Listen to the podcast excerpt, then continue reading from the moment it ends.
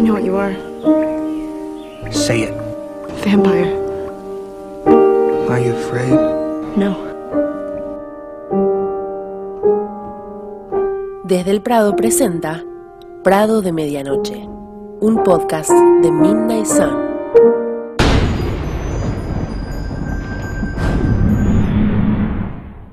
Hola, ¿cómo andan? Bienvenidos, bienvenidas a un nuevo episodio de Prado de Medianoche, esta temporada de Desde el Prado, donde estamos hablando de Sol de Medianoche. Muy obvio, ¿no? Porque si es Prado de Medianoche, ¿de qué vamos a estar hablando? Vaya, no encuentro fallas en su lógica. Mi nombre es Ali y en esta ocasión estoy con las mexicanitas, alias Lu y Ani. Hola chicas. Hello, Wiz Lois. ¿Qué onda? Estuvieron practicando lo de los saludos, me parece. Lu. Mi búsqueda de saludos innovadores. Contexto, vean, escuchen la escena postcréditos del episodio anterior, no el anterior, o sea, dos episodios atrás. Lo que usted diga, señor cartel. Eh, bueno, eh, como se darán cuenta, falta nuestra compañera Jules, que en esta ocasión no pudo llegar a la grabación, así que bueno, Jules, cuando nos estés escuchando, te mandamos eh, un beso y un abrazo. Y bueno, vamos a empezar con este capítulo, va, este episodio va a tratar de tres capítulos. Sangre, cabos sueltos y tres conversaciones, que medio es todo lo que, excepto sangre, lo otro es medio todo lo que pasa los días que Vela está en coma en Crepúsculo que medio nos perdemos ahí de lo que sucede. Bueno, acá en estos tres capítulos nos van contando todas las cosas que hizo Edward hasta que eh, Bella. Vamos a empezar con el primero, que es sangre, pero antes de ir al análisis del capítulo, vamos a hablar sobre qué queríamos ver de Sol de Medianoche en esta parte. Acá medio que se difuminan los capítulos, porque no coinciden obviamente los capítulos, pero más o menos esto de sangre es lo que sucede en El Ángel, en Crepúsculo. Así que bueno, eh, no sé quién quiere empezar, niñas. Ok, ¿en qué queríamos saber de Sol de Medianoche?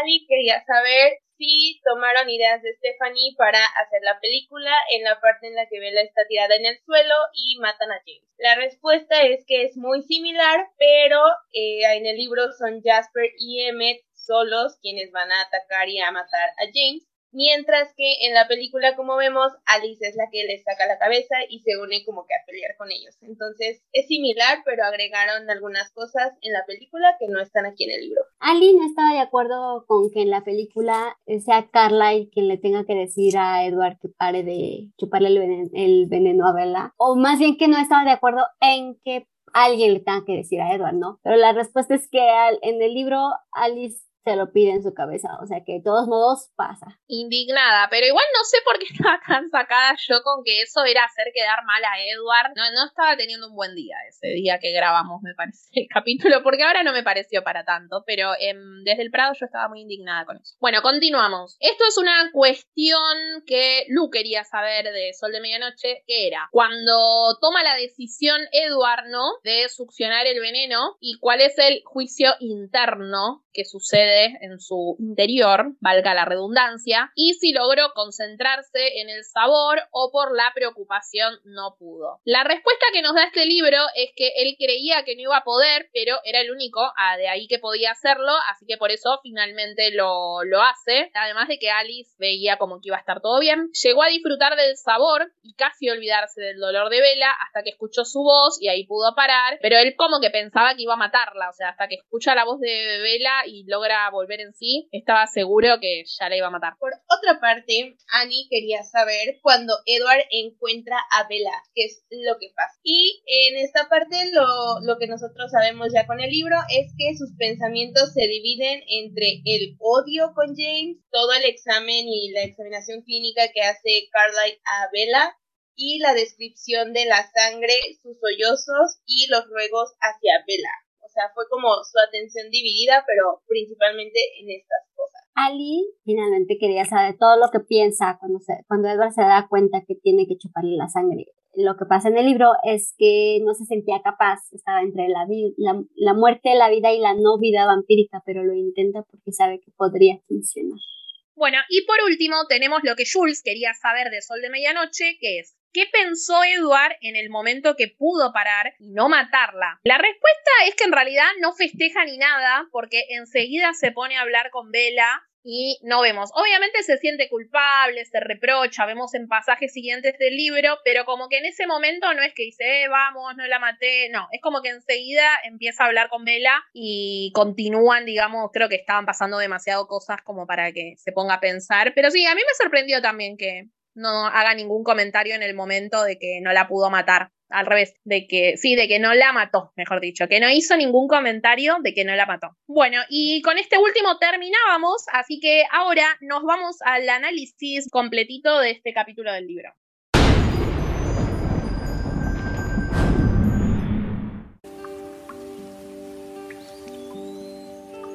Capítulo 26 Sangre Había llegado una milésima de segundo tarde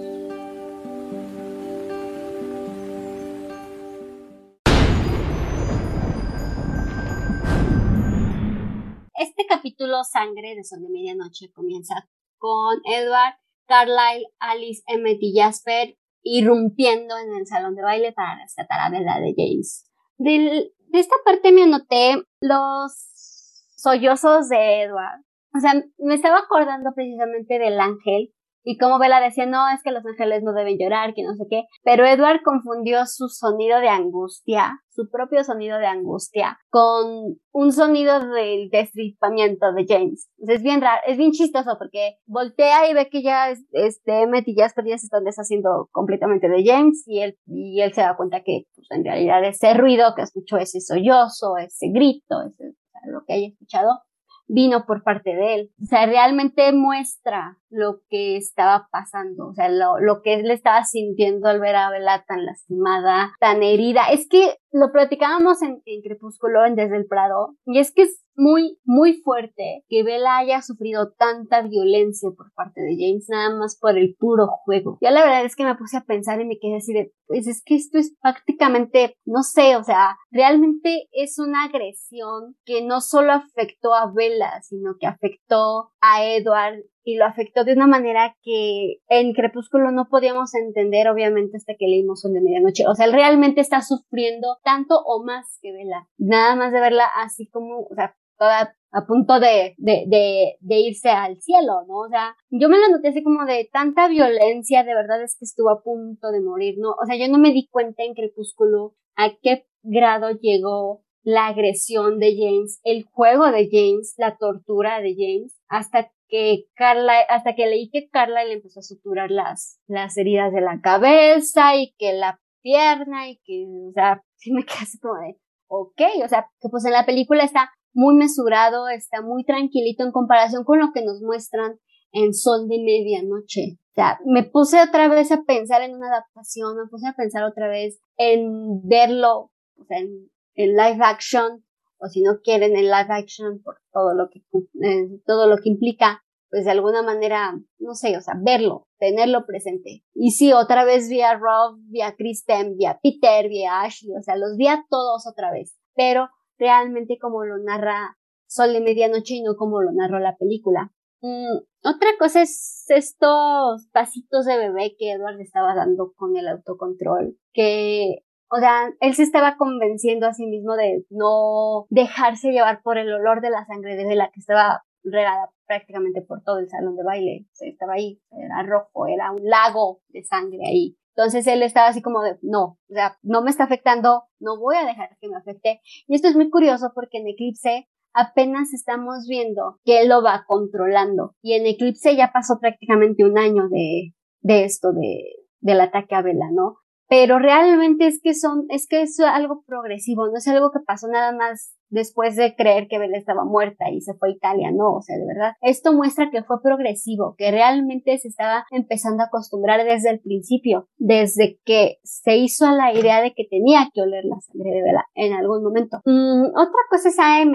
Hemos estado sobre M desde el partido y es esta, o sea, por la protección que, que, que le ofrece a Bella sea, es tanta su protección, es tanta su, es tanto su cariño hacia Bella, no tanto por, por lo que significa para Edward, sino por ser Bella, porque ya para él ya es parte de la familia y a mí eso me encantó. Mm, otra cosa es lo de, bueno, lo de la mano, es que no sé, o sea, me, me llamó mucho la atención que Edward reaccionara tan rápido a la mordida porque, o sea, Bella se queja de, de algo, se, se, queja de la mano, como que sí también a mí me sorprendió que a Edward le sorprendiera la queja tan específica y que lo agarrara tan de guardia baja, porque no sé, o sea, a lo mejor ya estoy muy influenciada por Crepúsculo, por lo que ya sabemos, pero yo creo que de alguna manera lo debieron de haber esperado, debieron de haber dicho, bueno, si llegamos tarde, si la encontramos más bien, si, si la encontramos tan lastimada,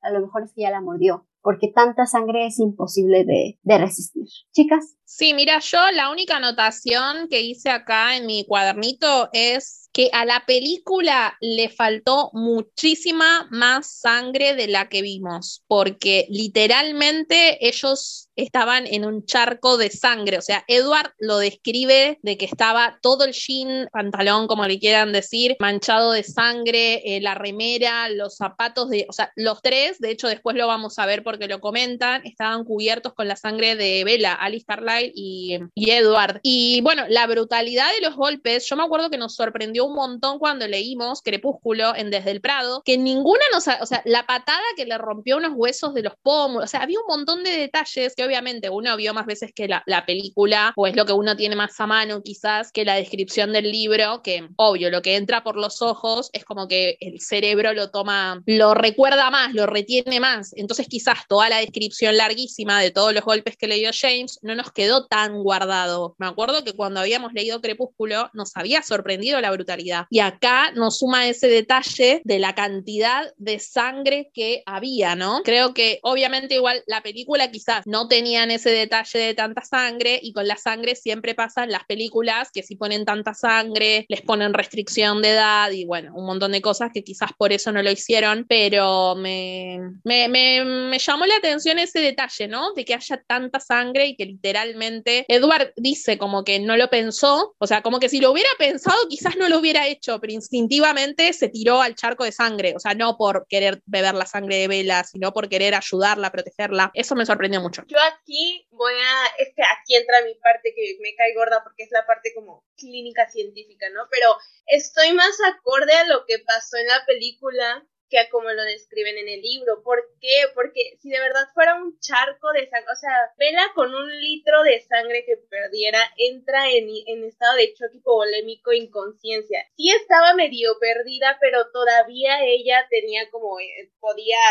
hablar y estaba tratando de comunicarse. No sé si aquí entra el lado fantasioso que por lo mismo de la mordida, em, como que no le hizo tanto efecto la pérdida de sangre, pero siento que es muy excesivo como lo describió aquí, como de un lago de sangre, porque digo, si fuera realmente demasiada la sangre que perdió, o sea, Bella estaría súper inconsciente, o sea, pero de verdad súper inconsciente. Entonces me gusta más cómo lo abordaron en la película. Sin embargo, sí creo igual que esta parte donde Carla llega y le examina, se me hace muy tonto que no lograron ver la mordida. O sea, haciendo que lo describe perfectamente, le, le examina la cabeza, la silla, o sea, le ve la fractura de las costillas, de la pierna, la de la cabeza, pero no le revisó la mano. Eso como que sí se me hizo muy, no sé. Eso lo solucionó muy bien la película, haciendo que justo cuando llega Edward, James, como desafiándolo, muerde a Bella y Edward ve que James la muerde. Porque la verdad, todo ese tiempo es medio como una pérdida de tiempo que la película lo gana. La película no podía dejar tanto tiempo pasar sin que lleguen al kit de la cuestión, que era extraerle el veneno a Bella.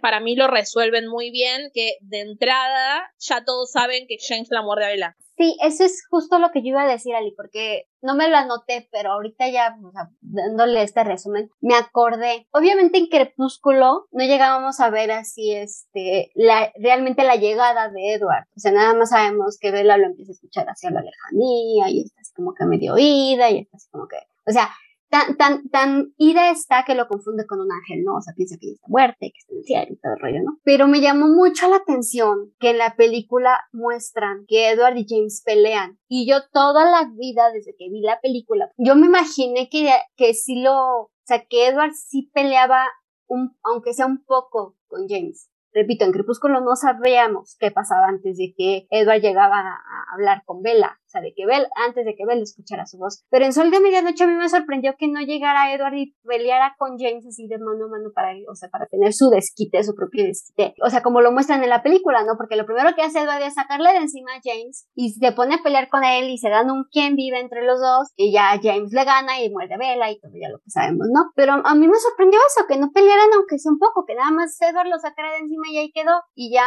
háganse cargo de Mechas Perialis. que yo siento que todo este capítulo Edward estaba en shock. O sea, todo pasa muy raro. Como que estaba perdido pero concentrado a la vez, o sea, como que eh, empezó a discernir de lo que era importante y lo que no, como él mismo dice, como, bueno, no, o sea, tengo celos de que lo van a matar ellos, pero mi prioridad es Vela, y aunque quiera, o sea, me voy a centrar en ella, pero a la vez siento que todo fue tan lento porque estaba en shock, o sea, no podía todavía asimilar que Vela estaba ahí tirada, entonces creo que por eso se da como así, pero igual me gusta eso, que él, él le dio la prioridad a Vela y no a James peleando, pero en la película creo que le añade dramatismo, así que también a fines prácticos es básicamente lo mismo, porque lo que le hace Edward a James es muy poco, o sea, le hace lo de que le muerde el cuello y enseguida sus hermanos lo agarran y él enseguida va con vela, digamos. Es como que a fines prácticos y es más o menos lo mismo, o sea, él no lo termina de, de matar, de reducir. Igual hay que ver porque él dice como que lo empuja, lo tira y lo deja, o sea, como que ellos ya tenían el plan de que él lo tenía que llevar al centro y que Emmet lo iba a agarrar y priorizó estar con Vela antes que hacerle eso. Así que no, a mí me parece que está bien. Lo que sí, no me lo anoté en esta parte, pero me lo anoté un poco más adelante, que demasiado rápido lo de James. O sea, después lo vamos a hablar porque lo nombran en un momento específico, pero en general es como que tanto quilombo y en dos segundos lo,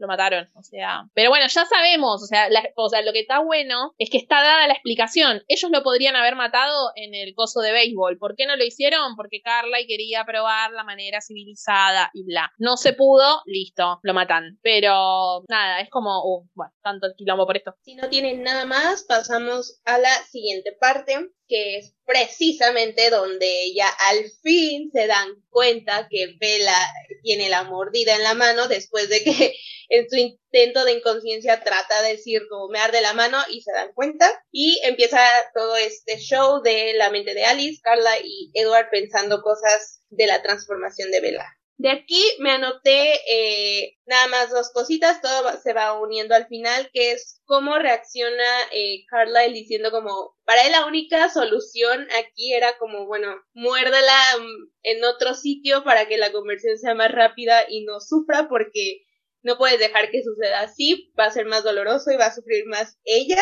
Y Alice a su vez diciendo como, o sea, ya no hay más, o sea, es, es una visión que está ahí y Edward entrando en shock como diciendo qué está pasando y todos tratando de reaccionar. Se me hizo muy parecido a todo lo que vimos en la película, realmente no, no anoté como algo en específico, simple y sencillamente se me hizo muy absurdo que tardaran mucho en encontrar la mordida, como ya lo dije anterior. No sé qué tengan que comentar ustedes. Sí, yo me anoté, bueno, muy parecido, ¿no? Lo de que la pelea de James que duró nada, que ya lo dije, eh, que me pareció mucho más tenso en general en el, que en el libro de Crepúsculo, obviamente no, porque la otra está media moribunda, pero es como, dale, o sea, le está haciendo, o sea, como que me pareció mucho más minuto a minuto lo que pasaba. Bueno, lo del dato ese de que no querían transformarla, porque ha salido esa pregunta. Pero si al final todos querían que la conviertan, ¿por qué no la dejaron que se convierta ahí y dejaban de joder? Claro, por el tema del dolor. No querían hacerla pasar por el dolor que tuvo Carlyle al convertirlo. Bueno, y Edward también, porque Carlyle siguió el mismo método creyendo que de esa manera se hacían vampiros buenos. Por eso lo mordió en la mano también a Edward. Hay una frase que me la anoté porque no entendí, que hay una parte que dice eh, como que iba a matar a Vela y darle otro, o sea, como que la opción era matar a Vela y darle otro tipo de vida después de la muerte sin sed. O sea, no entendí muy bien, o sea, ¿qué habla de matarla? O sea, matarla, matarla de verdad. No sé si se refería a succionarle toda la sangre y que no se convierta, o si se refería a transformarla porque ahí sí tendría sed, o sea que no tendría mucho sentido. Y lo último que me anoté es que me causó gracia cuando Edward dice que quería gritar, pero soy un vampiro, o sea, tipo, ¿qué me piden? ¿Son boludos? Sí, absolutamente. Aquí me noté precisamente lo de la transformación. O sea, es muy, no sé, me dio mucha cosa. O sea, realmente darme cuenta, darnos cuenta que si hubieran dejado que Bella se transformara con la mordida en la mano, iba a ser muy dolorosa su, su transformación. O sea, igual que Carla igual que Edward. Iba a ser así muy, uy, o sea, iba a sufrir mucho más Vela de lo que sufrió en Amanecer. Entonces yo siempre digo, o sea, las cosas pasan por algo, a lo mejor por eso, precisamente para evitar el dolor. O sea, porque tenían dos opciones. O la dejaban transformarse con mordidas de Edward por todo el cuerpo para que el veneno llegara más rápido, o la dejaban morir. O sea, eso era así como que todo, ¿no? Ya después, ya sabemos lo que pasa después, ¿no? Pero sí me sorprendió, o sea, estas eran sus únicas dos opciones.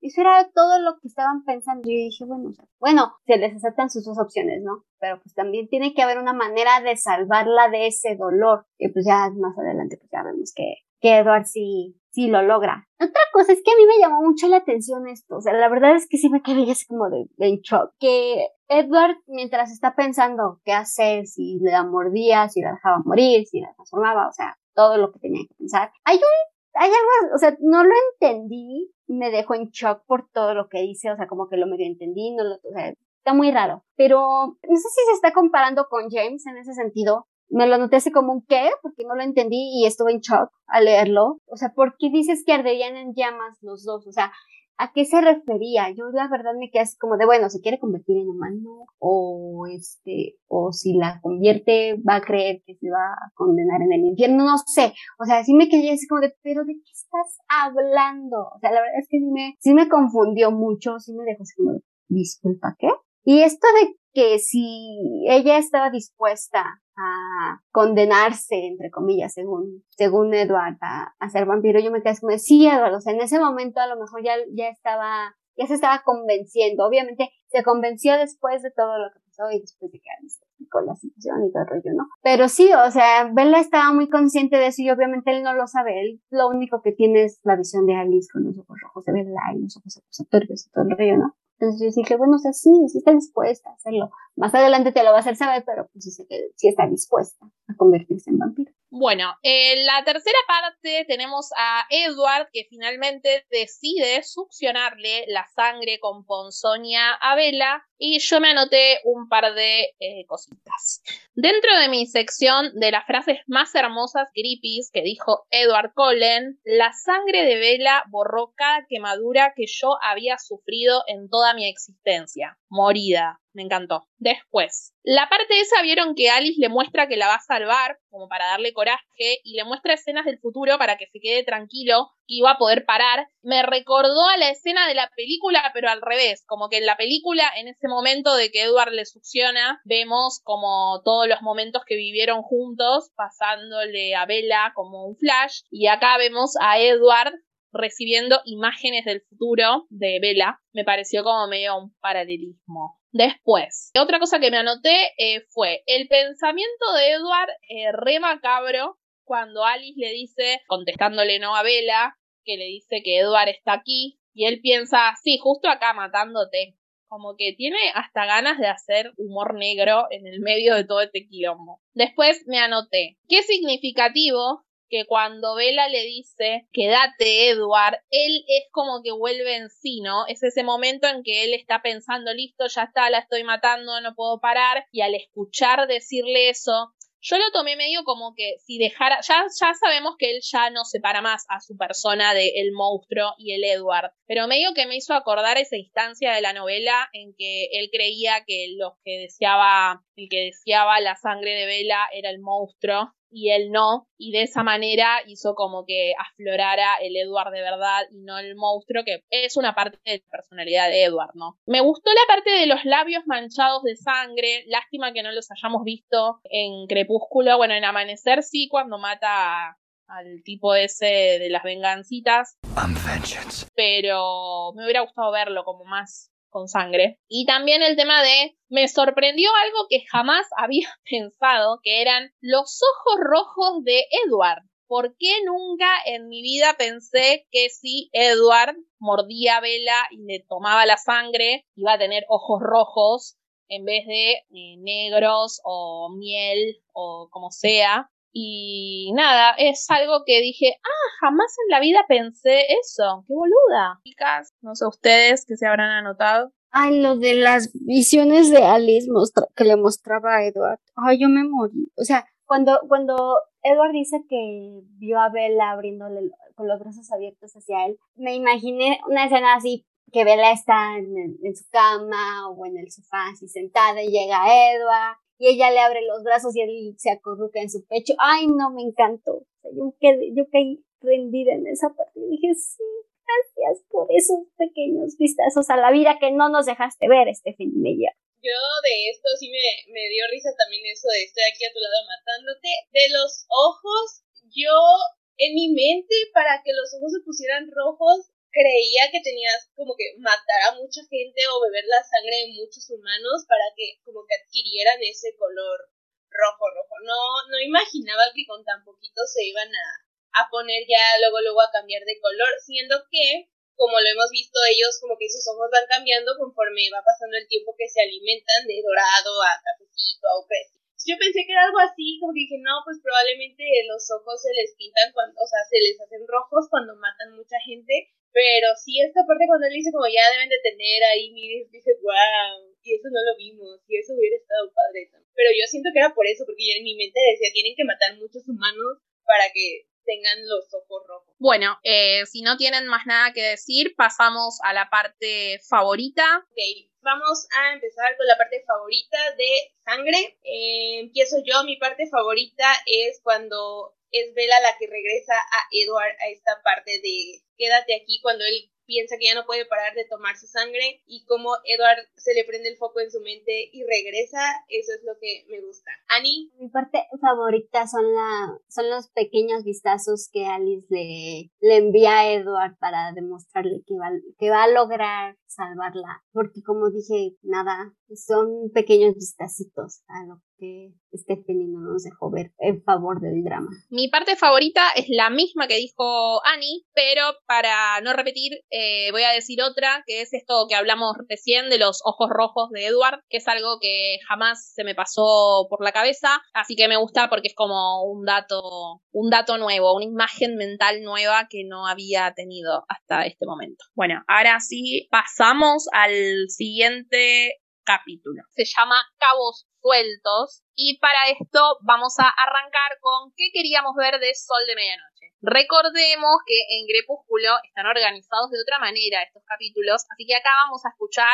dos cosas que quería saber Lu, pero no es que nosotras no estábamos, sino que hubo que sacar de un capítulo, algunas encajan en este y otras que dijimos el resto de nosotras encajan en el siguiente capítulo. Por eso está así, no es que Lu nos eliminó a todas ese día del, podcast, sino que es una casualidad de la vida que justo lo que Lu preguntó era todo de este capítulo en Sol de Medianoche. Así que bueno, arrancamos. Lo primero que ella quería saber era sobre la puesta en escena en el hotel, esto de la simulación del accidente de Vela, y ella tenía un deseo, ¿no? Ojalá que Edward participe. La respuesta es que sí, lo tuvimos todo, todos los detalles en Sol de Medianoche, pero Edward no participa. Así que una de cal, una de arena para Lu. Y la segunda de Lu, la última, fue qué pasó con la camioneta de Bella que se suponía que estaba en Phoenix, pero en realidad estaba en Fox. La respuesta es que dentro del plan de Alice está traer la Fénix. Para eso Emmet va hacia Seattle y Rose la debe alcanzar hasta ahí para, para darle la camioneta, para que se lleve la camioneta. Esta es una de esas cosas que el uno se hace, nos explota el cerebro porque nadie lo piensa hasta ella. ella. Ella es la única que lo piensa y nosotros decimos, ¡ay, sí es cierto! Sí, hasta que el uno lo mencionó, jamás en 10 años 12 que había leído Crepúsculo se me habían ocurrido. Así que muchas gracias a Lu. ¿Estás conforme con la explicación que dieron, Lu? Vos que eras la que notó este hueco argumental. sí, sí. Ahorita más adelante lo voy a comentar porque hay una parte que me da mucha risa. Pero sí, o sea, este sí era algo que no, no podía permitirme no saber cómo había pasado. Y creo que este capítulo me gusta muchísimo por todo lo que pasa. Claro, sin spoilear, estás conforme, digamos, con lo que hicieron. Vamos a arrancar entonces con el análisis del capítulo.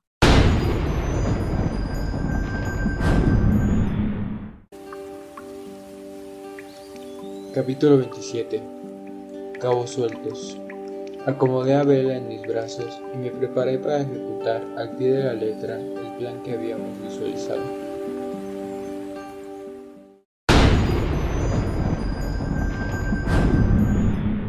Pues la primera parte de Cabos Sueltos es ya nos encontramos en el coche con, con todo el equipo de rescate y con Bella ahí medio y moribunda en los brazos de Emmet, Carlyle y Edward, chorreando sangre la pobre, pero bueno. Y ya está, Alice comienza a, hacer sus maquinaciones, a planear qué cosas iba a hacer para, para salir del atolladero en el que estaba, ¿no?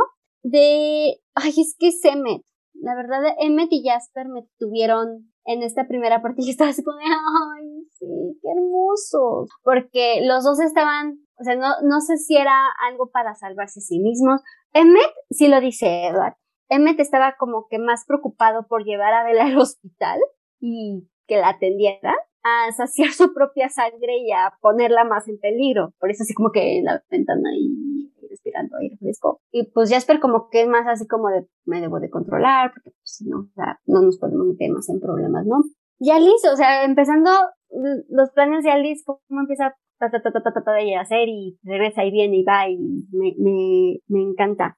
Mm, la forma en la que Edward se concentra en Alice, me encanta cómo lo dice, o sea, me concentré en ella y era mejor que más, eh, o sea, que era mejor distraerme en, sus preparaciones que meterme en mi angustia. Me quedé como, la neta es que sí, porque ya en este punto yo ya estaba así como de, oye, ya bájale tantito. O sea, ahorita lo importante es ella, ya no es tanto así como que la culpa que tú cargas, que obviamente tiene culpa. Nadie le va a decir que no tenga culpa, pero yo ya estaba así como de, oye, pues ya. O sea, ahorita lo importante es concentrarse y ayudar a Alice a hacer este plan a llevar a cabo este plan y concentrarse en que Vela esté bien. Mm, otra cosa, mm, la queja de Emmet, cuando como que Alice y, y Edward se empiezan a, a, comunicar en la mente como siempre se comunican, y cómo se queda como por más tiempo capaz esto no deja de ser irritante. Me encanta, me reí mucho, chicas. Sí, yo me anoté parecido eso de mm, Emmet irritado por las conversaciones mentales de los otros dos. Eh, también lo de que estaba medio celoso, como de que James le había tenido más miedo a Jasper que a él. Me entra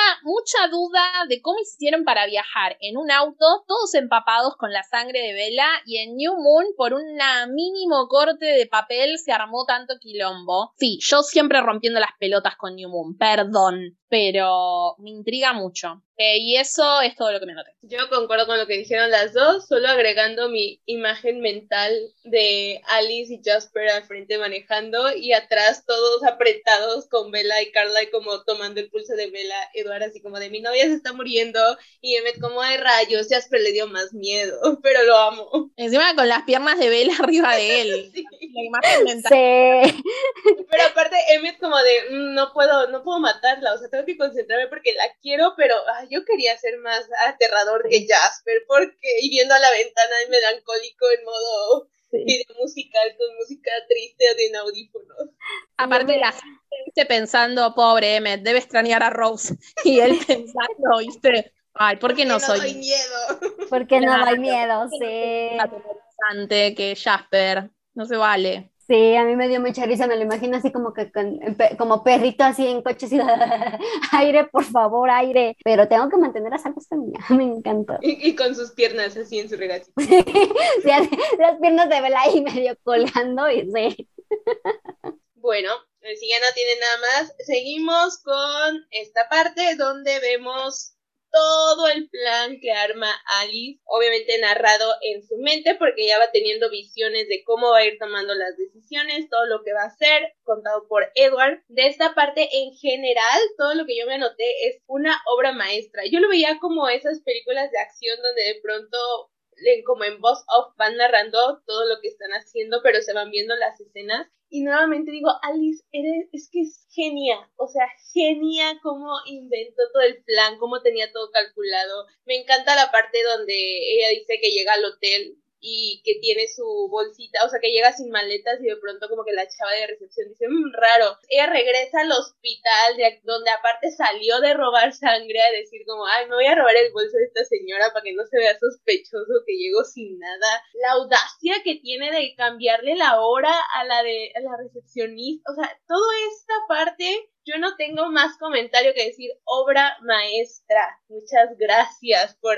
llenar este hueco argumental genia total. Sí, yo me anoté, te miro, te observo y te respeto. Es el único comentario que me anoté de esta parte, porque la verdad que si es un plan maestro, y qué ventaja, me lo imaginé también así, onda película de espías que vas viendo en los cuadritos tipo cómics lo que va pasando, con la diferencia que en cuanto Alice nota que algo anda mal, retrocede en el plan y así hace que casualmente no quede ningún cabo suelto, ni del accidente, digamos, de Vela, ni dentro de la coartada que están haciendo. Ya lo del tema de lo de la hora es como épico. O sea, vos decís, esta Alice es la puta ama. O sea, te dice que cambies la hora y vos lo cambiás sin ningún tipo de problema. Puede ser que todo sea medio conveniente para la trama, pero la verdad que está re bien hecho. Así que no, no, no, no nos vamos a quejar en esta oportunidad. Sí, no, era, o sea, leer esto de la, del plan de Alice, así como de, ¡ah!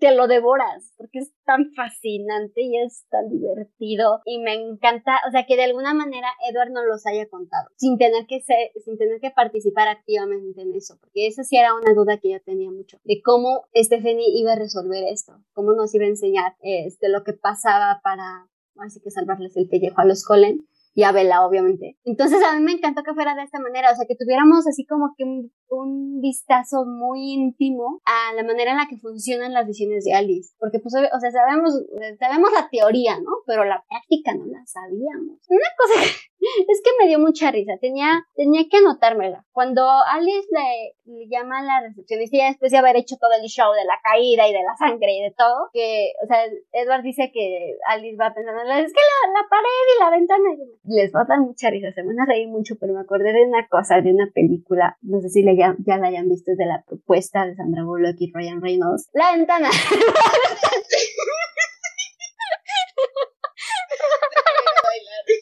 Sí. Justo, o sea, le estaba leyendo y me quedé, me puse a ver la ventana, la ventana, la pared. Es que me, o sea, me sonó igualito, igualito me sonó. Me encanta que Edward dice que todo este plan, a pesar de la sudadera enorme de Emmet, Alice se veía con super estilo, porque Alice tenía que ser Alice en su plan maestro. Punto. Vamos a la última partecita de este capítulo en donde hacen los últimos ajustes a este plan maestro de Alice, que sería básicamente arreglar lo de la camioneta de Vela, que ya hablamos en qué es lo que, qué es lo que queríamos saber en Sol de Medianoche, y la llegada al hospital, ¿no? Yo de acá me anoté dos cositas. Uno, lo de Rose no queriendo ayudar, que Alice notó que no iba a querer traer porque Edward se preguntaba, pero no es más fácil que Rose traiga la camioneta hasta acá. Y Alice vio como que ya no quería cooperar. Me pareció medio absurdo, sobre todo ahora que el peligro ya pasó, viste, como que se, se arriesgó muchísimo más antes. Pero yo digo, puede ser también que al bajar la espuma, la adrenalina de estar todos en peligro, dice, bueno, ya fue, ya pasó el peligro, no colaboro más. Eh, pero me pareció como medio raro. Y después lo otro que me causó mucha gracia Alice cuando está aliviada de que Emmet no tenía que tirar al agua la valija y que iba a poder usar la ropa que ella le eligió. Eso me causó mucha, mucha gracia. Muy Alice. Chicas. Yo de esta parte amé cuando Alice le habla a Rose y le dice como alquila un camión de plataforma o cómpralo, lo que sea más fácil, porque es como chica, y luego dónde van a meter el camión, pues, pero a la vez me encanta, y me encanta Emmet como colaborando y diciendo esta parte de Bella es súper maravillosa, a Rose le tiene que pasar esto porque es muy buena chica y tiene que superarlo. Amo a Emmet. Sí, yo también me anoté lo de Emmet, este, Ahora sí que aguántate, Rosalí. No sé, lo, lo mucho que quiere a Bella, como que ya está así como de, ay, Rosalí, te dije con tu vida, yo estoy aquí cuidando a Bella, ¿no? A mí, me, a mí me gustó mucho. Y eso de que Edward dice que es fácil perder la noción del tiempo cuando te adentras tanto a las visiones Alice, sí, la verdad es que sí. La primera vez que yo leí esto, yo me quedé así como de, ¿en dónde estamos? O sea, yo de verdad pensé que Edward estaba con Alice. De alguna manera así como que lo veía yo, yo ahí con Alice. Y si es muy fácil perderte ahí, si es muy fácil que te, que te quedes como como que, acaba de pasar, o sea, mm, sí, sí, sí, sí, totalmente. Y para terminar entonces con este capítulo llamado Cabos Sueltos, vamos a ir a cuál fue nuestra parte favorita de este capítulo. En mi caso, mi parte favorita fue este Emmet refunfunión. Emmet en todo el capítulo, básicamente, pero para ser un poco más específica, mi parte preferida es esa, ¿no? Cuando está medio refunfunión, medio enojado en el auto, pensando, ¿por qué yo no soy tan atemorizante como Jasper? Esa parte de niño que tiene, me gusta. ¿Lu? Mi momento favorito es todo esto que ya dije de Alice, pero precisamente cuando ella le dice a la recepcionista, son las diez y cuarto, tu reloj, eh, tu reloj está adelantado, es como genia, genia. Annie.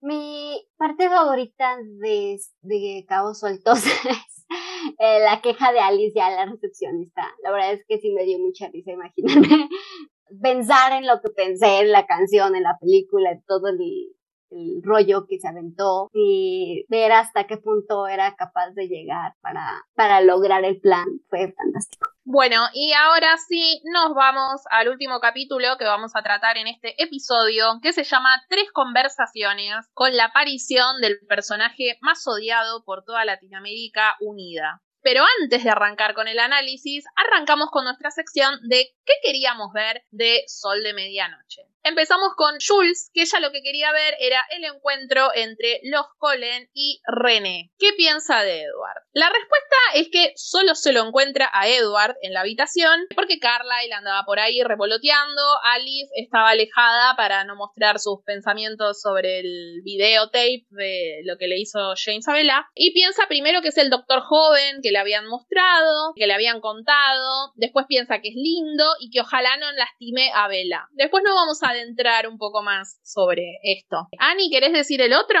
Va. Ali y Lu tenían la duda de por qué no está Charlie. Ali pensaba que quizás porque están acostumbrados a los golpes de vela, entonces pues, se turnaban con Charlie. Entre René y Charlie iban así como de te toca a ti, te toca a ti. La respuesta correcta es que esto no es así, pero Edward lo menciona como que ambos estaban acostumbrados a los golpes de vela y por eso se cree en la historia del hotel fácil. Pero en realidad Charlie no puede ir porque tiene que asistir a un juicio como testigo, conveniente para la trama otra vez. Muy conveniente, ¿no? Qué casualidad. Pero bueno, eh, vamos a empezar con el capítulo a ver qué hemos anotado sobre cada parte.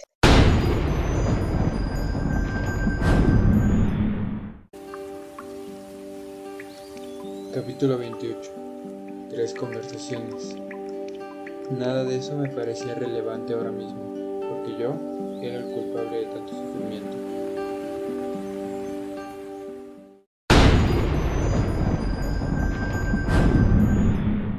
Ya la primera parte de este último capítulo del episodio, tres conversaciones, ah, comienza con ya Edward, Bella y Carlyle en el hospital. Carla llama a Charlie, ya después llega René a la habitación de Bella pasa todo esto, ¿no? De aquí me noté, es que me ponen mucho de nervios los Colen, la verdad. O sea, eh, en cabos sueltos, Edward explica que se están dirigiendo a un hotel más lejano de, del salón de baile, porque Edward, porque, perdón, este, porque Carlyle tiene un amigo que trabaja en dicho hospital. Ya como Edward lo va narrando, yo digo, por Dios, o sea, tienen un poquito de, de este, de coro, de vergüenza, tal vez, porque Edward dice que a este doctor, al doctor Sadarangani, muy difícil su apellido, lo conoce desde hace, desde hace años, 14 años, trabajaron juntos en Boston, Baltimore, Baltimore, y que qué raro que no envejece, pero que seguramente abusó de las cirugías plásticas y todo, o sea, y me quedé así como de, por Dios, o sea, tengan un poquito de calma, de, o sea, tengan un poquito de lógica, por favor, y sepan que no se pueden meter con gente que conocen de hace 20 años, o sea, no los pueden encontrar ahorita. Mm, hay una cosa que me dejó así como de, ay, Edward. O sea, todos estaban, él, él cuenta que eh, todos estaban así como que preocupados por Bella, y, pero que él, se, él sabía, él sentía que no estaban, que no se estaban preocupando tanto como él lo estaba porque era su vida la que estaba en esa camilla, era su vida la que estaba conectada a los, a aparatos, era su vida la que, y me como de, ay, Edward. Mm, la verdad es que estos capítulos me han hecho entender mucho a Stephanie, entender por qué dice, ya no quiero hacer nada más con la mente de Edward, que se quede en Sol de Medianoche, porque Sol de Medianoche nos prometió, y pues como que era una promesa que todavía estaba latente, una promesa sin cumplir, y una promesa que nos estaba doliendo mucho, ¿no? Entonces entendí estos tres capítulos como que sí me han hecho entender por qué no quiere ni siquiera hacer luna nueva. Porque Edward se queja, en Crepúsculo se queja con Bella, pero aquí en Sol de Medianoche lo vemos un poquito más especificado, que se queja del cambio de olor de Bella por las transfusiones de sangre, pero llega a decir en un momento que se tiene que acostumbrar porque ese olor desaparecería de su vida para siempre y me caso ya, basta, por favor. O sea, de verdad quiero agarrar al Edward de Sol de Medianoche, no tanto al de Crepúsculo, el de Sol de Medianoche y llevarlo a amanecer y decirle, mira, aquí está. O sea, sí la, sí la estuviste a punto de perder, pero la salvaste. Otra vez la salvaste. Sí, como que ya estoy así como de, ya, basta, por favor. Y sí, te entendí mucho, este Meyer, la verdad es que sí.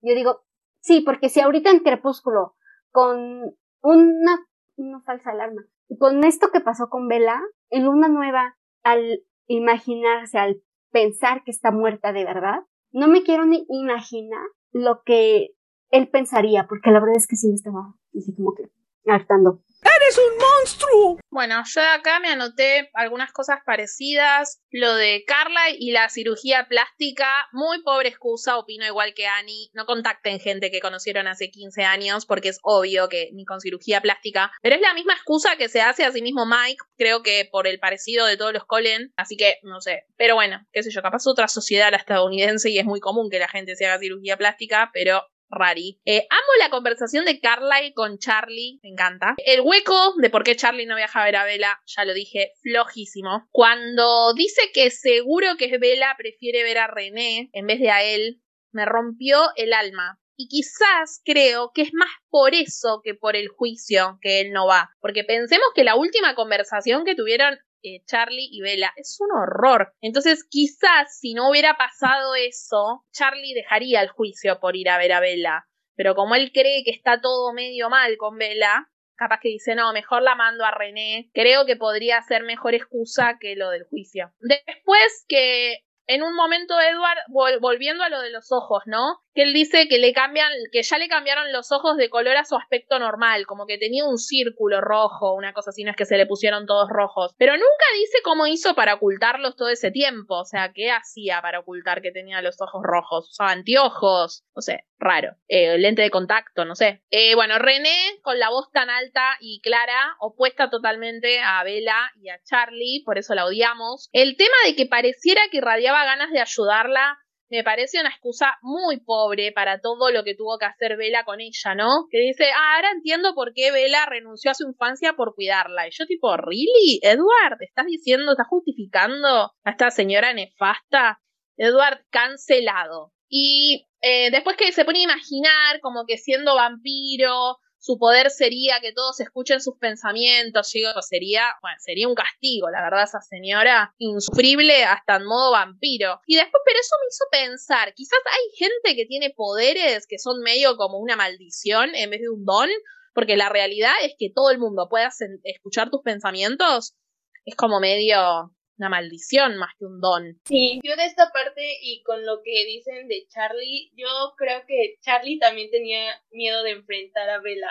O sea, sí el juicio lo entiendo, igual muy conveniente para la trama tener el juicio ahí, pero siento también que era el miedo de Charlie de ir a verla y no saber cómo iba a reaccionar, tanto Bella como él. Entonces, sí, esta parte me rompió mucho por Charlie, pero entiendo que como que tenía miedo a ver el rechazo de Bella o siento que igual y el miedo a que cuando Bella despertara, Bella decidiera quedarse ya ahí en Phoenix y él tener que regresarse solo a Fork, siento que también como que eso decía, no puedo, y por eso no, no fue con ella. A mí me llamó mucho la atención lo el encuentro entre la mente de Charlie y la mente de René.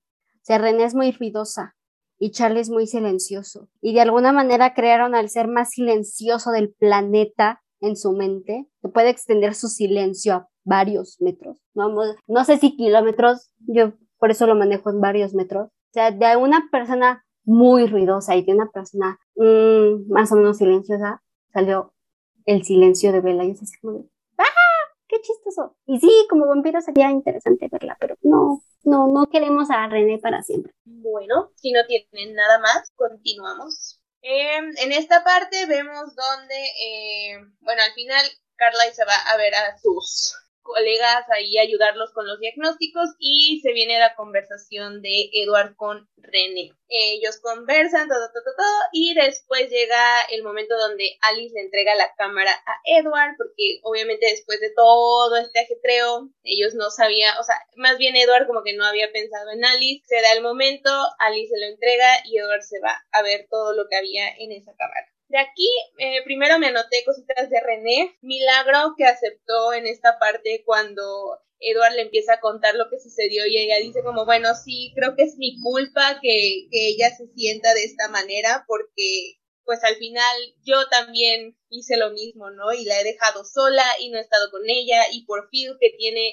su agenda llena, no he estado al pendiente, entonces fue como, bravo René, al fin, al fin lo entiendes, o sea, eso me dio como mucha ahí.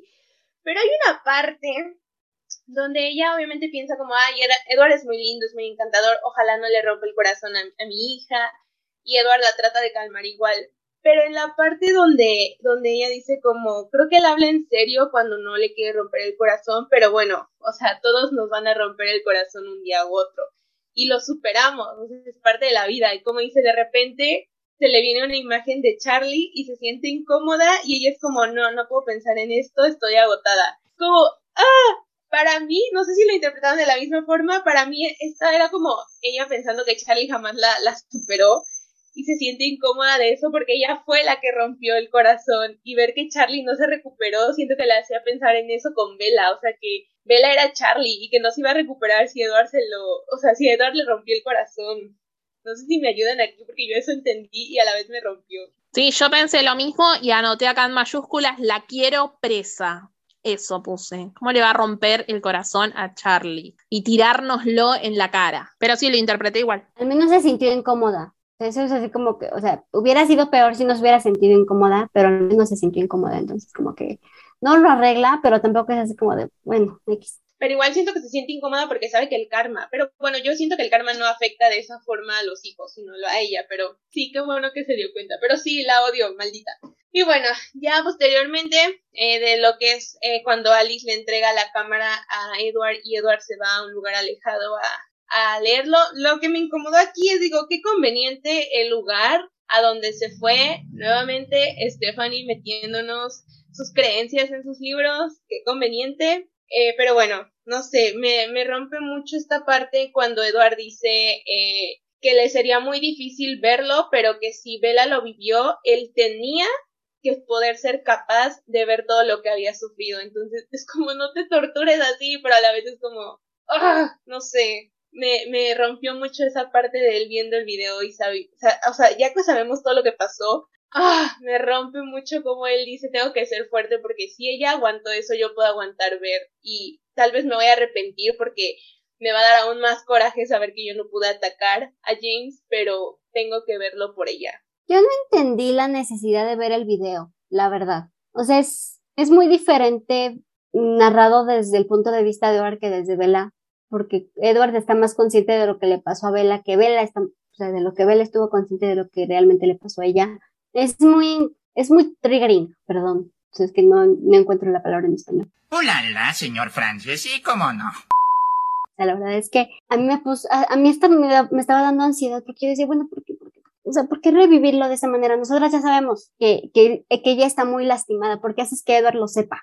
Si Edward ya lo sabe, si Edward ya vio cuán lastimada está, si Edward tuvo que sacarle el veneno de la mano, ¿por qué lo tienes que repetir de esa manera y tan detallada? La verdad es que a mí me puso muy incómoda. Sí, un poquito también aburre porque todo, o sea, es como releer Crepúsculo con comentarios en el medio de Edward, es como medio denso, quizás. De leer yo prácticamente de eso no, o sea, del durante no me, no me anoté, no me anoté nada. Pero los comentarios que tengo de esta parte son todos de, de René y eso. Más o menos algunas cosas que dijo Elu. Una es una crítica para la traducción. En mi libro dice, Vela lo tiene crudo piensa René. What the fuck, qué poronga significa eso. Lo tuve que googlear. Va, en realidad leí el PDF en inglés del libro para ver qué decía y sería como que Vela no tiene chance, algo así. ¿Chance de qué, René? de estar con él, de no enamorarse de él, aclara, porque siempre sumando puntos en contra esta señora. Y lo siguiente que dice, a mí, yo ya sé que a mí capaz que todo lo que hace esta señora me cae como el culo. Pero después dice, pensando que es muy lindo y lo de que su sonrisa desarma a cualquiera, ojalá que no esté jugando con ella. O sea, me dio bronca, o sea, que Vela no puedo, o sea, como que la sorpresa de por qué Vela estaba con alguien tan lindo, o sea, yo lo tomé mal, como que no puede estar con alguien lindo, ¿por qué le va a romper el corazón? ¿No puede estar enamorado, casarse, comer perdices y vivir por siempre? O sea, me molestó mucho el pesimismo de, bueno, sí, se va a acabar. Edward haciéndola sentir bien me da más bronca aún. O sea, no, Edward, no, no hace falta que confraternices con el enemigo. Lo que dijo Lu también de ella reconociendo, ¿no? Que no le da bola por estar con su macho. A esta altura del capítulo ya no la, ya no la toleraba más a, la señora René. Y después, bueno, ya lo dije, ¿no? La quiero presa cuando trae a este momento a Charlie con el corazón destrozado. No, no era necesario. Pero es que es eso, siento que tiene a Bella, o sea, como igual cuando le dice como, ay, sí, yo sé que eso del accidente es algo que a ella le pasa, es como asumiendo que sí, su hija es muy torpe, ay, no sé, sí, me da mucho coraje, ya, perdón, es que no quiero hablar de más porque si no, con René nos vamos, pero sí, te odio René. A mí se me hizo chistoso en realidad, o sea, que Charlie y René ya estuvieran tan acostumbrados a la torpeza de Bella y que no les sorprendiera que, que pues se cayera y terminará de esa manera, pues sí, o sea, yo creo que, o sea, lo que más sorpresa causó entre ellos, bueno, para ellos dos, eh, fue la gravedad del asunto, porque Vela se ha caído y le han dado contusiones, pero al punto de que Vela tiene que terminar sedada en coma y todo el rollo, pues yo creo que eso fue lo que los descolocó un poco y se dijeron, ok, entonces esto ya no, esto, o sea, sí es normal que se caiga, pero de la gravedad del asunto ya estuvo, ya estuvo rara, ¿no? Lo, o sea, lo, eso de que René, o sea, como que no tiene esa imagen de Bella tal vez con Eduard. No sé, a mí también me queda como pero pues es que tu hija es linda, o sea, tu hija es encantadora, tu hija es, a pesar de todo lo que le hiciste pasar a la pobre, vale la pena, ¿no? O sea, yo siento que lo que, que fue así como de, pero es que niña, pues, bueno, o sea, como que tan, no sé, yo lo siento así, como que tan acostumbrada estaba que Vela no tenía novio, que Vela no tenía ligues, que no tenía citas, como que pues es que a mi hija no le gusta a nadie, o sea, no sé, es, es algo así como que raro. Bueno, vamos con la última parte, si les parece. En el final de este capítulo, Edward termina de ver la cinta que grabó James y su angustia lo lleva a el momento más polémico quizás de esta parte del libro más sorprendente, más un largo etcétera. Ah, se ponía a hacer suspenso, ¿viste? Yo me anoté un par de cosillas antes de eso. Se sorprendió de ver a Alice, dice, supuestamente, en el claro, James, que lo hablamos un poco la vez pasada. Pero en ese capítulo de Sol de Medianoche, Edward no captó nada. O sea, muy raro. Rip, la tapita, que en paz descanse. Le damos una corona de flores en, en nombre de Lu y de todo el staff de Desde el Prado. Qué masoquista, Edward, por Dios, dándole el gusto al cazador encima regodeándose en todo este dolor, esta culpa. Ya está, amigo, soltá, Vela está bien, basta. Es masoquista, no, no hay otra manera. El momento fanfic con la canción del playlist, a mí, yo ya lo dije, pero no me gusta mucho los momentos fanfic en que te dicen qué canción está sonando. Después, cuando dice que hizo algo que hace un ciclo no hacía, yo pensaba que se iba a poner a llorar en mi inocente mente. Pero no, resulta que se pone a rezar. Y yo dije, oh my god, se atrevió la loca esta a meternos cosas religiosas de esta manera con alguien que no cree en la religión, señora, póngaselo con otra persona, no con Edward que no cree en nada. Y después, ¿no? Me tranquilizo, tomo aire. Dice, le rezó al dios de Vela. Cuando Vela jamás la escuchamos hablar de Dios, que yo recuerde. Y yo, ¿cuál será el dios de Vela? Si Vela jamás habló ni de Dios, ni de religión, ni de nada. Esto está tiradísimo de los pelos, pero por todos lados, ¿no? Y la parte peor de todas y la más desilusionadora es que él recuerda lo del el dolor de Vela y las pesadillas en esa visión que vimos de Alice, de Edward abandonándola, presuntamente, va, nosotras suponemos que es de New Moon. ¿Por qué supone? ¿Por qué presupone? Y él ya empieza a planear irse, o sea, ya está pensando en New Moon, o sea, está diciendo, tengo que ser fuerte para alejarme. Y yo, qué manera de arruinar todo. Me molesta mucho que él sea consciente que Vela quedaba en ese estado yéndose. O sea, si vos me decías que en la visión no pasaba eso y él se fue creyendo que todo iba a estar bien, piola, te lo acepto. Pero ya estamos viendo que durante todo este libro, él sabe que si se va, Vela termina re en la shit y sin embargo se fue. O sea, me destruye. Niñas. Yo, esta parte se me hizo demasiado drama innecesario. O sea, esto del ponerse a, destruir la cámara, lo entiendo para destruir el video, ok. Destruir la tapita y ponerse a ese grado de decir no merezco ningún vínculo físico con ella, me rompe demasiado. O sea, se me hace demasiado drama, siendo que es como, hermano, está bien ella. Y me choca que meta esta parte como de, de, lo de New Moon, que él ya sabe cómo va a quedar. Y me choca que Stephanie lo metió porque digo, no nos puedo dar un final feliz porque ahora ya sabemos que todo lo que viene, sin spoiler, pero todo lo que viene, ya hubo este momento que él él ya lo contempló y aún así siguió y me lastima mucho. Me choca demasiado, siento que era mucho drama innecesario. No sé con qué fin lo hizo Stephanie, si para meter este momento reflexivo de, de Edward, pero no me gusta porque siento que después lo que viene entonces se siente falso. Y, y meterlo en este libro que tiene ya, o sea, 10 años desde que nos dio Crepúsculo y luego viene y nos mete esta duda y nos deja así como, bueno, pero aparte va a ser el último, ¿no? O sea, ustedes ya no van a saber el desarrollo de más. No, no me gusta. Y sí, concuerdo completamente lo de la que se pone a rezar y eso se me hizo igual muy desubicado. Respeto por completo todo eso, pero aquí no tiene sentido porque sí, o sea, Bella ni siquiera dice, ay, yo iba a la iglesia con mi mamá, o sea, mi mamá me crió en esta religión cuando sabemos que René andaba probando de aquí para allá, entonces se me hace muy innecesario, muy Stephanie metiendo su cuchara y sus creencias ahí, pero pues bueno, ¿qué se le va a hacer? Es un libro, pues. Sí, como es que lo que me molesta de, de, de perdón, de Stephanie metiendo sus creencias en el libro es que por cuatro libros eh, nos estuvo diciendo que ni Edward ni ninguno de los Colin, Carlyle pues, por, la educación que tuvo, o sea, Carlyle por la educación que tuvo, o sea, está un poquito más adentro, pero está saliendo. O sea, no está tan adentro como lo estaba cuando era humano, pero pues sí, o sea, de alguna manera su educación influye, ¿no? pero repito, por cuatro libros se la pasó diciéndonos que ninguno de los Colen estaba completamente seguro de que hubiera algo más después de la muerte, porque para, o sea, para empezar ellos sí estaban muertos, o sea, para empezar eso. Y también con sea, en Amanecer los casó este, por la iglesia, cuando ni Bella ni Edward han mostrado así como que muestras, no han dado muestras de que algo, de que creen en algo más, algo más superior. Y me molesta también porque Edward lo explica. O sea, como él lo dice, o sea, nosotros somos dioses, no hay nada más arriba de nosotros, no hay nada, pero lo puso a rezar. Cuando tú tienes a personajes que no creen en nada, no les puedes embarrar tus creencias si no las creen ellos mismos.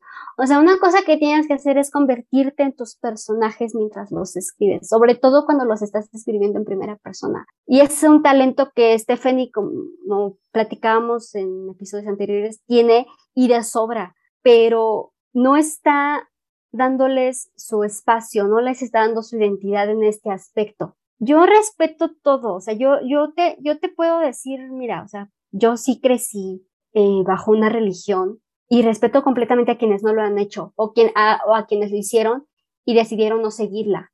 Cada quien es libre de hacer lo que quiera. Entonces, por favor, Stephanie, date cuenta que a tus personajes no los escribiste de esa manera por cuatro libros. O sea, no te olvides de los libros canon que tenemos. Tus cuatro libros principales están ahí y por algo hiciste Sol de Medianoche y por algo hiciste Vida y Muerte y por algo hiciste la segunda vida de Brit Tyner, por algo hiciste la guía ilustrada de Crepúsculo, porque tus cuatro libros están ahí y en tus cuatro libros nos dijiste que ni Edward, ni Bella, ni Charlie, ni René, ni ninguno de los con excepción de, de Carlyle, creen en un ser superior, como lo crees tú, como lo haces tú. Entonces respeta eso, respeta tu propia narrativa. No nos metas nada más esta creencia, esta narrativa, porque al parecer combina con lo que estás narrando. O sea, era más lógico, como dijo Ali, que Edward se pusiera de alguna manera, porque no va a llorar, pero que de alguna manera se pusiera a llorar antes que rezar a un Dios en el que Vela no cree, en el que Vela no ha dado indicios de creer y en el que él obviamente no cree y al que él se siente superior o se cree en la misma línea. Ese es el problema, ese es mi problema con Stephanie metiendo sus creencias, porque no todos las comparten, son incómodas de leer, Claro, aparte, el personaje que sí sabemos que tiene una creencia religiosa y formación religiosa, que es Carlyle, el padre de Edward, figura no solo paterna, sino un modelo para Edward, ni lo menciona en la parte de la de la religión. Y la pone a Vela que jamás habló de religión, o sea, y ni menciona a su papá, que obviamente sabemos que sí tiene un pasado con la religión y que sí cree y que es muchísimo más espiritual que Edward. Rarísimo todo. A mí se me hubiera hecho más lindo que en esta parte donde él dice que puso a hacer algo que nunca hacía, le hablara a sus papás o a su mamá de mínimo. Yo sé que tampoco habla mucho de ellos, pero ya que está en esta parte donde trató de tranquilizar a Charlie, habla con René y le promete que no va a hacerle daño a Bella, como que se pusiera a hablarle a ellos de lo que siente por Bella y tal vez incluso a ellos decirles como ayúdenme a que esto salga bien y que les hablara de ella, se me hubiera hecho más coherente que hablarle a un dios que jamás se mencionó en los libros. Sí, exacto, tiene más coherencia, tiene más lógica.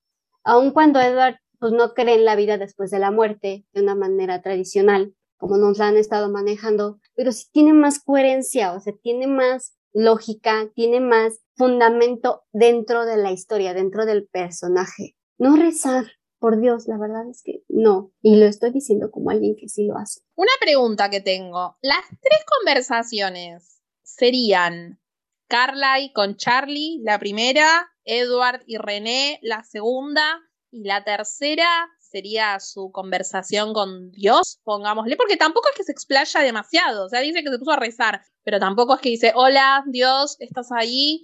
Eh, ¿Cuál sería la tercera conversación? Yo interpreté así, no sé ustedes. Yo creo que es lo que hace James en la cámara. Yo sí lo interpreté. Sí, yo tampoco, o sea, no creo que haya sido el. Ah, esa está bien, porque él le habla a Edward en realidad. Ajá. Sí. O sea, tienen así como que una conversación. Sí, yo igual que Annie entendí que era como la de Charlie, René y con James. Y con James metía un poquito a Alice también. Claro, sí, me faltaba esa, tenía la duda de cuál era la otra. Eh, bueno, terminamos ya con esto. Ya podemos dar por concluido el capítulo. Uy, los capítulos. Pues venga, las partes favoritas de este capítulo, polémico, controversial. Entonces, pues vamos a platicar. Mi parte favorita de este, de este capítulo es la, la conversación que tienen Carlyle y Charlie, porque muestra la preocupación de Carlyle sobre Bella, ya no tanto sobre Eva, sino sobre Bella. Ah, también Charlie, que se preocupa, y todo lo que ocurre alrededor, o sea, cómo Edward se involucra, me gusta mucho. Mm, ¿Lu? Mi parte favorita es René dándose y aceptando que si Bella tiene problemas en sus relaciones es porque ella de alguna manera tuvo que ver ahí, pero que lo acepte, me encanta, gracias. Bueno, a mí, eh, Annie me robó mi parte favorita otra vez, pero tengo una de, una de plan B, que sería Carlyle, que aprovechó de estar ahí en el hospital para andar ayudando a gente que necesitaba su talento médico. Me lo imagino ahí re de viejo chusma metiéndose en todos los box donde hay gente haciendo lo que él mejor sabe hacer. Eso. Bueno, y nos queda la consigna. Lu, ¿querés explicar la consigna? Bueno, como vieron en estos tres capítulos hablamos mucho de sangre. Entonces, la consigna de esta semana es, si tú pudieras elegir el sabor que tendría tu sangre, ¿cuál sería? Puede ser lo que se les ocurra, su bebida favorita, comida favorita, un aroma, X. Empezando conmigo, a mí me gusta mucho el melón, pero creo que es una fruta que es muy difícil encontrar que esté en el punto como dulce, con el sabor intenso del melón. Así que saber que mi sangre siempre va a saber así al melón súper rico de temporada me encanta. Así que el sabor que yo elegiría sería un melón dulce. Chicas. Yo, para mí, a de oído, así ningún vampiro se ve tentado a drenar mi sangre. Pero si es para traer a Edward, puede ser Nutella o mantequilla de maní, una de esas cosas así eh, sabrosas. Un alfajor Ali. Un alfajor, es verdad. Bueno, los alfajores que yo como son los alfajores de maní, los que siempre como, los que tienen pasta de maní. Así que más o menos tiene una mezcla. Eh, sí, Eh, de alfajor bonobón, ahí sería. Pues yo creo que lavanda, pero de esa lavanda de mm, limpiador, así fuerte, así, para que les arda, para que Desodorante de pisos. Ándale, ese, o sea, para que amarre, para que digan, ay, eso", o sea, no, para que no les, Pues para que no les quede ganas. No sé si siguen existiendo, pero cuando yo era chica, no sé si en México también pasaba, cuando mi papá iba a la cosa al lavadero de autos, le ponían como unos cartoncitos colgados en el auto que eso tenía olor y era como muy particular, de, de lavanda, de pino, de limón. Bien, aquí en México son arbolitos o son bolsitas o son, sí, Claro, sí, con forma de arbolitos venían y los- por lo general te lo colgaban del espejo retrovisor o de Sí. las pericitas esas del aire eh, que solía haber antes, te los colgaban de ahí. Ay, no, yo si Ani fuera eso ni me acercaría. porque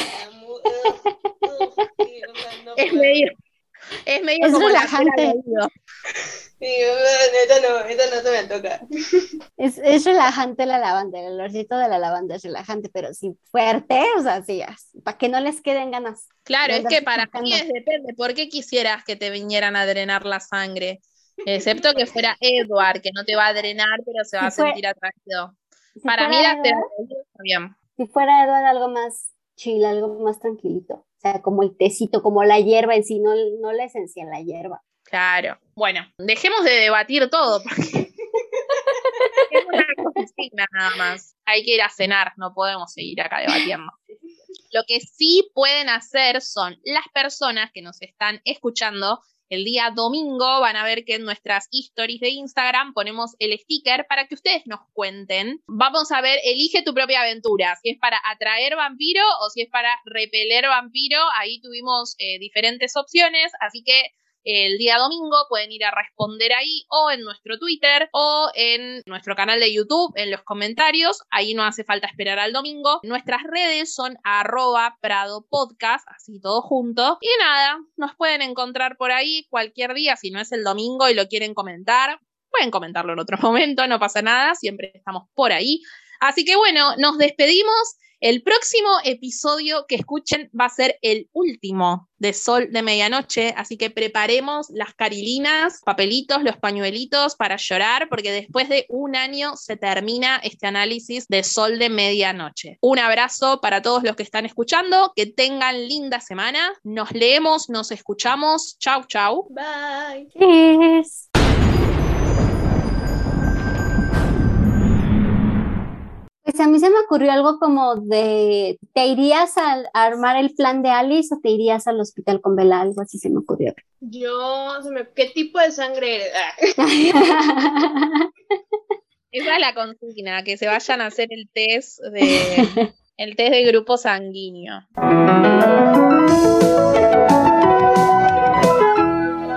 Luchemos por la vida. Y en lo posible que te desmayes y te agarre Eduardo.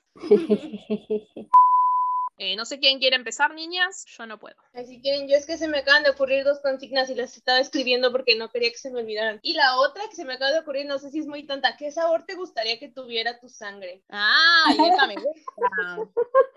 Está muy buena. Ahí, la- ahí las dejo para que las piensen y ya vean cuál, cuál es como la que quieren. O si se ocurre otra, pues va. Me gusta esa, la del sabor. Ya sé, está, está rara. Por otro lado, Ali también quería saber si, bueno, en realidad Ali no estaba de acuerdo en la película con que Carlyle le tenga que decir a Edward que pare eso de chuparle el veneno a Bella. ¿Sí le entendí bien o le estoy parafraseando mucho?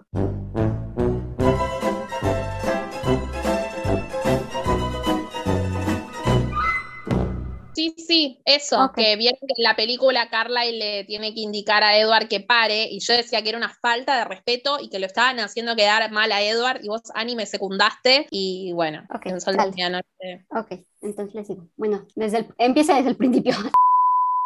Ya acaba. Ya acaba. No, qué tristeza. Hoy cuando vi las pocas hojitas que quedaban en el libro, Dije, qué tristeza. O sea, nos queda punto muerto y el epílogo. Y chau, o sea, Sí. Yo pueden estoy, creer. yo estoy aliviada porque ya no puedo con Crepúsculo, ya no puedo, ya, por favor. Y tampoco con la mente de Edward. La verdad es que sí, estos capítulos, estos Ah, tres yo- capítulos sí me queda, sí me dejaron así como de. O sea, es muy pesado, mi amorcito. Pero siento que lo voy a extrañar un montón. sus chistes malos, sí, yo voy a extrañar sus Y chistes. encima lo peor de todo es que yo pienso, qué lindo sería verlo en otro mood, no sé, en Eclipse, ponele Eclipse. capaz. O sea, como que me- o en otra época más feliz, no sé. Pero extraño su parte buena, digamos. Sí, No, cuando se pone neurótico. Pero siento como que lo voy a extrañar un montón. No hay nada más deprimente que terminar un libro. sí. Sobre todo un libro que terminaste y empezaste luego, luego. No es tanto como Crepúsculo, que lo terminamos ya después de unos añitos, volvimos a empezarlo para el podcast. Sí, ves una sensación muy rara. Igual por lo Sí. menos lloré tanto como cuando lo leí la primera vez. Lloraban todos los capítulos. los problemitas. Ahora no tanto, como que lo tomé de otra manera, pero no, muy, muy fuerte. Muy fuerte todo esto. Sí, Ay, sí. sí Bueno, pero ya niña. estoy lista para pasar de página, ¿eh? ya.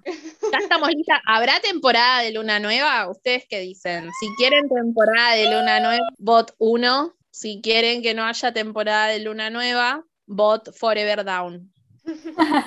Eh, inventamos, inventamos que no existió New Moon.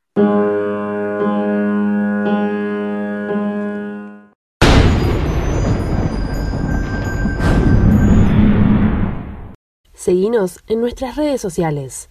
Arroba Prado Podcast.